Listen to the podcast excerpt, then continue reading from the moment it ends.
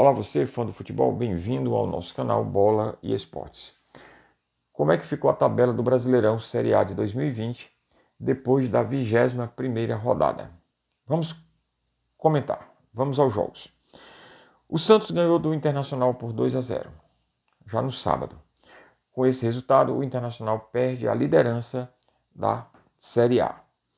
Parece que já vem buscando isso já há algumas rodadas, finalmente conseguiu então perder a liderança nesta 21ª.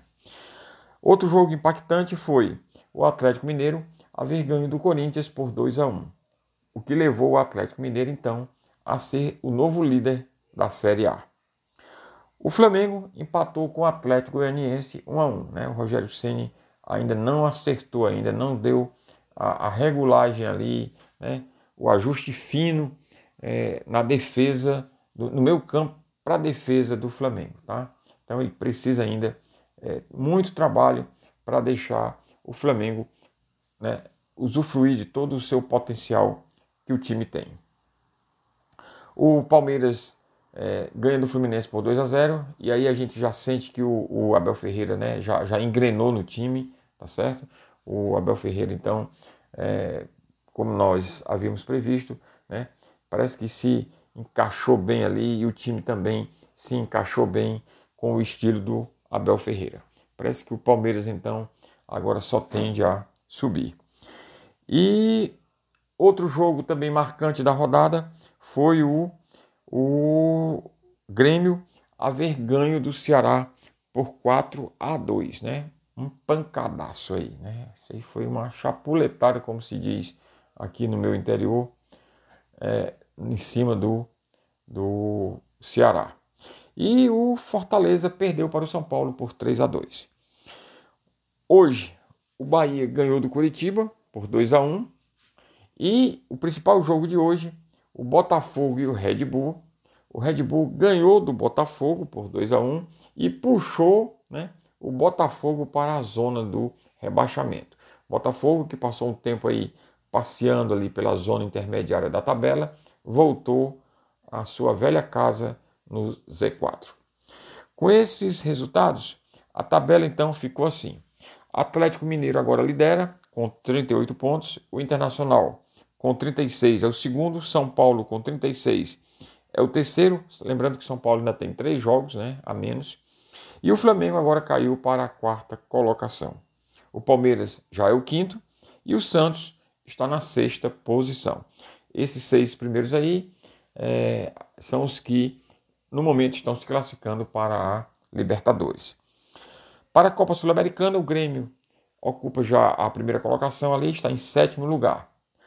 O Fluminense, oitavo, o Bahia em nono. O Esporte é o décimo e o Corinthians o décimo primeiro. Fortaleza é, é o décimo segundo e o Ceará o décimo terceiro. Lembrando que Fortaleza e Ceará têm a, mesma pontuação, 20 pontos. O Atlético Goianiense é o 14, o Red Bull com a vitória de hoje sobre o Botafogo foi para 15 e o Vasco, o Vasco está em 16. Olhe lá, Vasco. Olhe lá.